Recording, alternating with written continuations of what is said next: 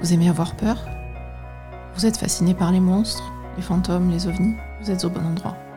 Bienvenue dans les chroniques de l'étrange.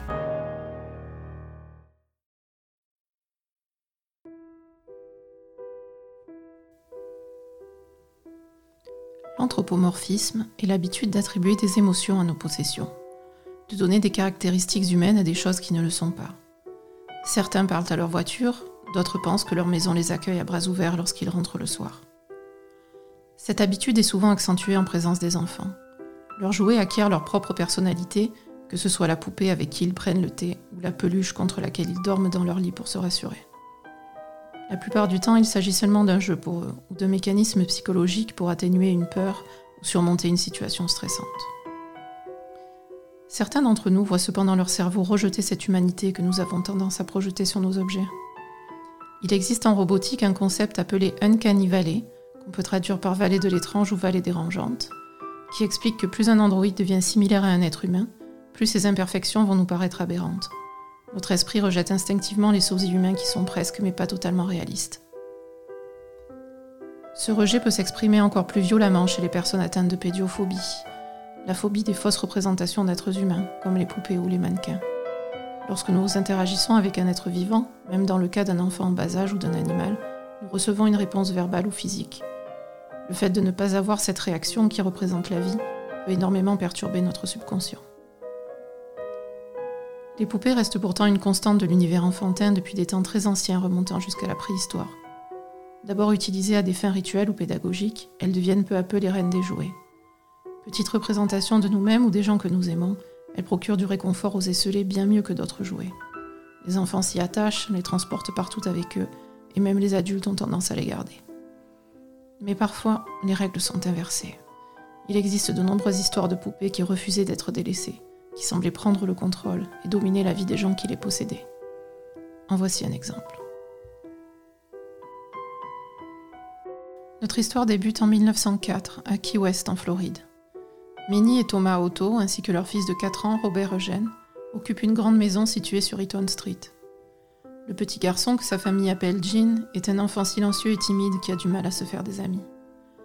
Mais sa vie change lorsqu'on lui offre la poupée d'un garçon habillé d'un uniforme de marin. Il nomme sa poupée Robert de son propre nom et se prend d'un amour inconditionnel pour son nouvel ami. Les origines de Robert ont longtemps été embellies par la rumeur urbaine qui le disait fabriqué par une servante des autos, animée d'un fort ressentiment envers ses employeurs. D'origine haïtienne ou jamaïcaine, elle aurait utilisé la magie vaudou pour jeter une malédiction sur la famille par l'intermédiaire de la poupée. Mais en réalité, d'après les recherches de David Sloan, spécialiste des fantômes de Key West et auteur d'un livre sur Robert, la poupée vient d'Allemagne et a été offerte à Jean par un membre de sa famille. Fabriquée par la Steve Company, les inventeurs de l'ours en peluche, Robert faisait partie d'une vitrine de présentation, ce qui explique sa grande taille inhabituelle. Il est en effet aussi grand qu'un enfant de 4 ans, environ 90 cm, fait à la main, bourré de paille et recouvert de feutre. Ses cheveux sont en mohair et des boutons lui font office Dieu. Il porte un uniforme de marin, ayant peut-être appartenu à Jean, ou étant similaire à une tenue que Jean portait aussi, les faisant ressembler à deux frères. Jean passe tout son temps avec Robert et l'emmène partout avec lui, que ce soit en voyage à l'étranger ou lors de sorties en ville. La poupée a sa propre chaise à table et Jean lui offre des morceaux de son repas.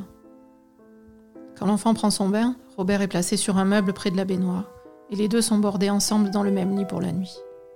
Tout ceci reste un comportement normal pour un enfant de cet âge, mais les événements prennent peu à peu une tournure étrange. Tout commence avec des conversations que ses parents entendent venir de la chambre de Jean. D'abord sa voix d'enfant, douce et ténue, puis une autre voix qui répond, différente, plus grave. Cette deuxième voix semble souvent insistante alors que Jean paraît frustré. Ses parents pensent que ce n'est qu'un jeu et que le garçon change sa propre voix pour avoir une conversation avec son ami Robert. Mais ils finissent par en douter. Sa mère essaie de comprendre en ouvrant par surprise la porte de la chambre et trouve souvent Jean terrorisé dans un coin de la pièce, tandis que Robert le regarde du haut de sa chaise ou du lit. Et les choses empirent rapidement. Les autos sont régulièrement réveillés en pleine nuit par les hurlements de terreur de leur fils, et le trouvent assis dans son lit dans une chambre dévastée, les meubles retournés et ses affaires éparpillées sur le sol. Et d'après Jean, Robert est à blâmer. Robert did it. Mais ses parents ne le laissent pas s'en tirer comme ça. il reçoit tout de même les punitions pour ses supposés mauvais comportements. Nombre de ses jouets sont également retrouvés brisés ou mutilés. Et là encore, Robert did it. Jean accepte les réprimandes de ses parents sans rechigner, mais il soutient toujours fermement qu'il n'a rien fait, que c'est Robert qui est responsable. D'autres phénomènes de plus en plus étranges se produisent dans la maison. Des rires d'enfants se font entendre même lorsque Jean est endormi, et de petits pas trottinent d'une pièce à l'autre. Les couverts et l'argenterie sont retrouvés sur le sol de la salle à manger, ainsi que de nombreux vêtements déchirés victimes d'une rage vengeresse. Les domestiques découvrent les lits retournés et les draps jetés au sol dans des chambres d'amis que personne n'occupe. Et ils se retrouvent souvent enfermés dans des placards ou bloqués dehors lors de leur ronde de nuit. Jean continue d'être puni pour tous ces incidents, mais certaines choses ne pouvaient lui être attribuées. Les visiteurs de la maison disaient avoir vu la poupée cligner des yeux, ou bien l'avaient entendu rire alors que les Otto et donc Jean n'étaient pas à la maison. Les domestiques la trouvaient dans une partie de la maison totalement opposée à la pièce où ils l'avaient laissée. Les rumeurs allaient également bon train dans le quartier, et les jeunes voisins rentrant de l'école évitaient de passer devant la maison, clamant qu'ils y voyaient Robert les observant par les fenêtres de l'étage et faisant bouger les rideaux. Bientôt, les Otto commencèrent à avoir des problèmes de personnel. Les domestiques terrorisés et parfois blâmés pour les événements incongrus qui arrivaient dans la maison ne restaient pas longtemps à leur service. C'est à ce moment qu'intervint la grand-tante de Jean, bien décidée à inciter Minnie et Thomas à remettre de l'ordre dans leur maison et à rétablir la réputation de la famille. Elle pensait que la poupée était maudite ou habitée par un mauvais esprit et qu'il devait s'en débarrasser. Robert fut donc enlevé à Jean et enfermé dans une boîte remisée dans le grenier. La nuit suivante, la grand-tante fut retrouvée morte dans sa chambre. Une attaque, à son âge avancé, était l'explication la plus logique. Mais les Otto n'y croyaient pas. Et bien qu'aucune preuve ne pointe Robert du doigt, inquiet pour la sécurité de leur fils, ils laissèrent le petit marin sortir de sa boîte et retourner trôner dans la chambre de Jean.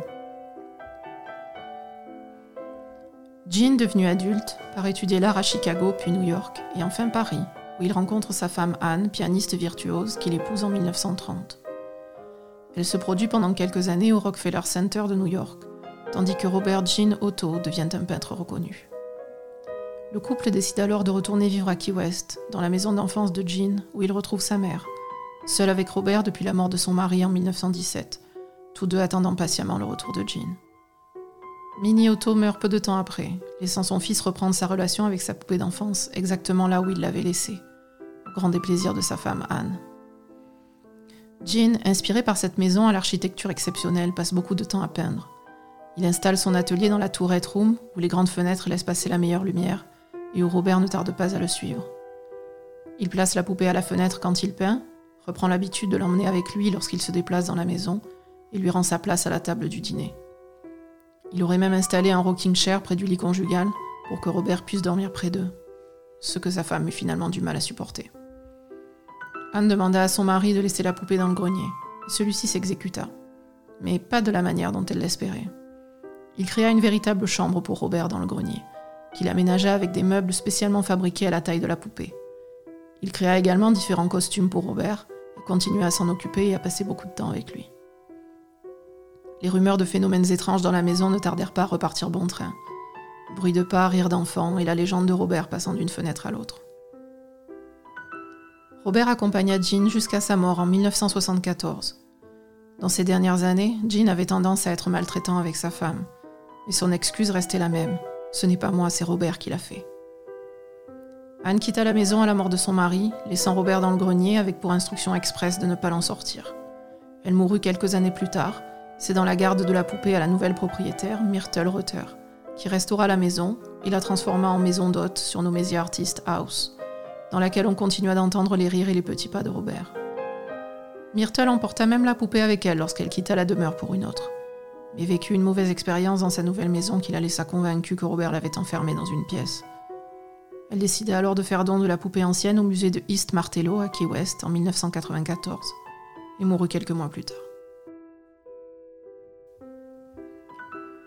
Robert fut d'abord stocké dans une réserve avant de faire partie de l'exposition du musée. Mais sa réputation l'avait précédé et de nombreux visiteurs réclamaient à le voir. David Sloan, créateur du premier Ghost Tour de Key West, insista également auprès du musée pour que Robert puisse être mis en avant.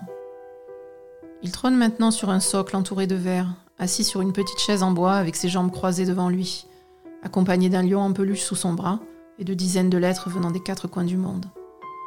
Des lettres d'excuses de visiteurs, n'ayant pas respecté les consignes, pourtant clairement énoncées dans le musée. En plus de continuer ses anciennes facéties et jouer des tours aux employés du musée, Robert exige le plus grand respect. Il est spécifié qu'il faut se présenter, demander sa permission avant de le photographier ou le filmer, et le remercier. Et surtout, malheur à celui ou celle qui se moque de lui, ou glisse un mot méprisant envers Jean Otto. Vous en viendrez invariablement à implorer son pardon pour les malheurs qui vous frappent. Maladie, divorce, accident, faillite, mésaventures à répétition. Il est également très fréquent d'avoir une panne de caméra ou d'appareil photo, laissant vos mémoires vides ou uniquement peuplées de photos de Robert. Les lettres reçues par Robert se comptent maintenant en milliers. Messages d'excuses ou de célébration de la mystérieuse poupée venant d'adultes et d'enfants. Tous soigneusement archivés par Corée Convertito, conservatrice du musée et gardienne de Robert. De nombreux cadeaux sont également laissés sur place ou envoyés, les plus courants étant des sucreries ou des joints. Et même le président George Bush lui a adressé un courrier officiel le félicitant pour son 101e anniversaire. Corey Convertito répond parfois à ses lettres pour le compte de Robert, principalement aux lettres d'enfants, et entretient son mythe sur les comptes officiels Facebook et Twitter de Robert the Doll. Il existe sur YouTube plusieurs vidéos de Robert qui cligne des yeux derrière sa vitrine de verre, et ses changements d'expression sont devenus évidents pour ceux qui prennent soin de lui. La maison d'hôte Artist House laisse également courir les rumeurs parlant des apparitions et phénomènes étranges qui se déroulent souvent dans la tourette room. Mais Robert est-il vraiment vivant? Est-il le réceptacle d'une ou plusieurs entités comme le pense David Sloan Ou bien est-ce la croyance populaire qui lui donne un pouvoir sur les gens impressionnables Il était peut-être plus facile pour les parents de Jean de donner vie à Robert que d'accepter les problèmes de leur fils. Et plus facile pour Jean de se cacher toute sa vie derrière son ami imaginaire plutôt que d'affronter ses propres démons.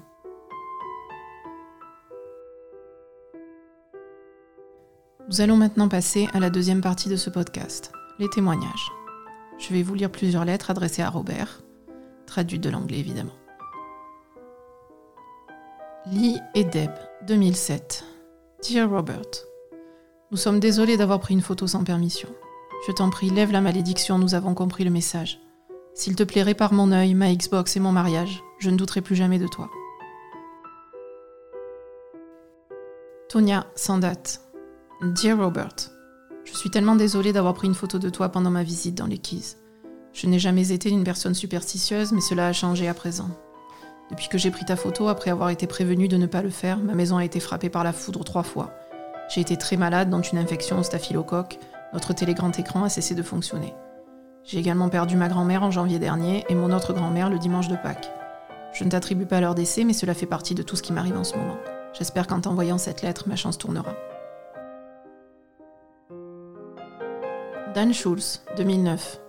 Dear Robert, tu as probablement reçu beaucoup de lettres de ce type venant de gens comme moi.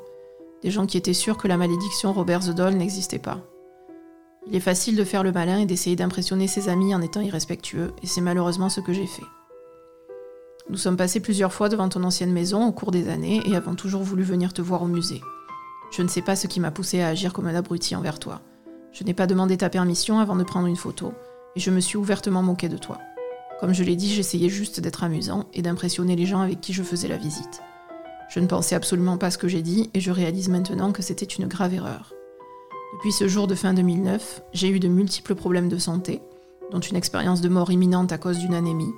Nous avons perdu des membres de la famille et des animaux de compagnie, et nos finances se sont effondrées jusqu'à déposer un dossier de faillite. Le but de cette lettre est de m'excuser profondément et de demander ton pardon. J'ai parlé de cet événement dans un podcast populaire sur les voyages dont je suis le co-animateur, et je parlerai toujours de toi avec grand respect. Encore une fois, Robert, je t'en prie, accepte mes plus sincères excuses, et si tu penses que je mérite ton pardon et que ma malchance mérite de s'arrêter, je t'en serai extrêmement reconnaissant, ainsi que ma famille. 2007. Signature, pas de nom. Dear Robert, nous sommes venus te voir l'année dernière et j'ai pris une photo de toi sans réfléchir. J'ai depuis été frappé par la malchance. J'ai perdu des emplois, je me suis cassé plusieurs os, ma propriété a été vandalisée et des centaines d'autres choses terribles sont arrivées. C'est mon dernier espoir pour arrêter cette malchance. Désolé d'avoir pris cette photo de toi. Cathy, 2013. Robert. Pardon de n'avoir pas demandé à haute voix la permission de prendre une photo de toi. Depuis, mon mari a perdu le diamant de sa bague, je me suis luxé l'épaule et le mariage de ma fille a été annulé. Tout cela est arrivé avant même que je rentre de mes vacances. Je t'en prie, arrête la malédiction, je suis sincèrement désolée, la vie est déjà assez dure. Suzanne, 2009. Dear Robert, je suis venue à Key West en octobre 2009. J'ai décidé de venir te voir et j'ai demandé trois fois la permission avant de te prendre en photo et les trois fois mon appareil photo n'a pas fonctionné. Je me suis donc retournée pour prendre une photo d'autre chose et je n'ai pas eu de problème. En rentrant chez moi, j'ai uploadé mes photos sur mon ordinateur et j'ai réalisé que ton reflet était présent sur cette photo. Peu de temps après, un virus a fait tomber mon ordinateur en panne, j'ai été blessée au travail, j'ai perdu mon travail, perdu ma nouvelle voiture et perdu ma maison. Si je n'y croyais pas avant, j'y crois maintenant, je m'excuse si je t'ai offensé. Rosie, 2010. Dear Robert, je suis vraiment désolée de ne pas avoir demandé ta permission avant de prendre une photo lorsque j'ai visité le musée la semaine dernière. Beaucoup d'événements étranges sont arrivés depuis. Nous avons failli heurter un cerf lors de notre retour de vacances et sommes sortis de la route pour l'éviter, manquant de peu s'écraser contre un arbre. Deux jours plus tard, notre cuisine a pris feu et nous avons entendu des rires d'enfants venir de notre sous-sol. Hier soir, j'étais seule à la maison et j'ai entendu une voix venir du sous-sol. Quand je suis allée voir, j'ai trébuché dans l'escalier, j'ai dégringolé plusieurs marches. Et lorsque je me suis relevée pour sortir, la porte était verrouillée. Mon mari dit que j'ai dû tourner le verrou moi-même sans m'en rendre compte, mais honnêtement, Robert, nous connaissons tous deux la vérité. Je t'en prie, accepte mes plus profondes excuses pour avoir pris ta photo sans demander. Accepte aussi les excuses de ma fille pour t'avoir tiré la langue et s'être moquée de toi. Cet épisode est à présent terminé. Vous pouvez visiter le site officiel de Robert The Doll, robertthedol.org, et faire un tour sur son compte Twitter et son compte Facebook, Robert The. Vous pouvez également visiter le site de la guest house Artist House et y passer une nuit ou deux, artisthousekeywest.com. Également disponible le Ghost Tour de David Sloan, hauntedkeywest.com et son livre Robert Doll sur Amazon. Je vous mettrai sur la page de l'épisode quelques liens vidéo YouTube et Dailymotion, notamment où on voit Robert cligner des yeux. Si vous voulez écouter ou voir plus de choses sur Robert Doll, je vous conseille le podcast Lore d'Aaron Mankey, épisode 15, et sur Amazon Prime Video, la série Lore, saison 1, épisode 6. Avant de se quitter, un petit mot. J'espère que ça vous a plu, j'espère que ça vous a intéressé, et j'espère que vous allez continuer à me suivre sur ce podcast, Les Chroniques de l'étrange, et sur La Belle et le Gamer, podcast jeux vidéo, avec mon chéri Ben. Vous pouvez également retrouver mon livre, La dernière élue, roman héroïque fantasy, dans toutes les librairies en ligne au format numérique. J'aimerais aussi beaucoup que vous participiez à ce podcast en me soumettant vos témoignages d'histoires mystérieuses, étranges, paranormales, de façon anonyme ou pas, comme vous préférez. Vous pouvez me contacter en privé sur les réseaux sociaux, Twitter, Facebook et Instagram, at chronétrange, C-H-R-O-N-E-T-R-A-N-G-E-S. Je suis très ouverte et respectueuse, donc n'ayez pas peur de me raconter vos histoires. On se retrouve au prochain épisode. Merci à tous.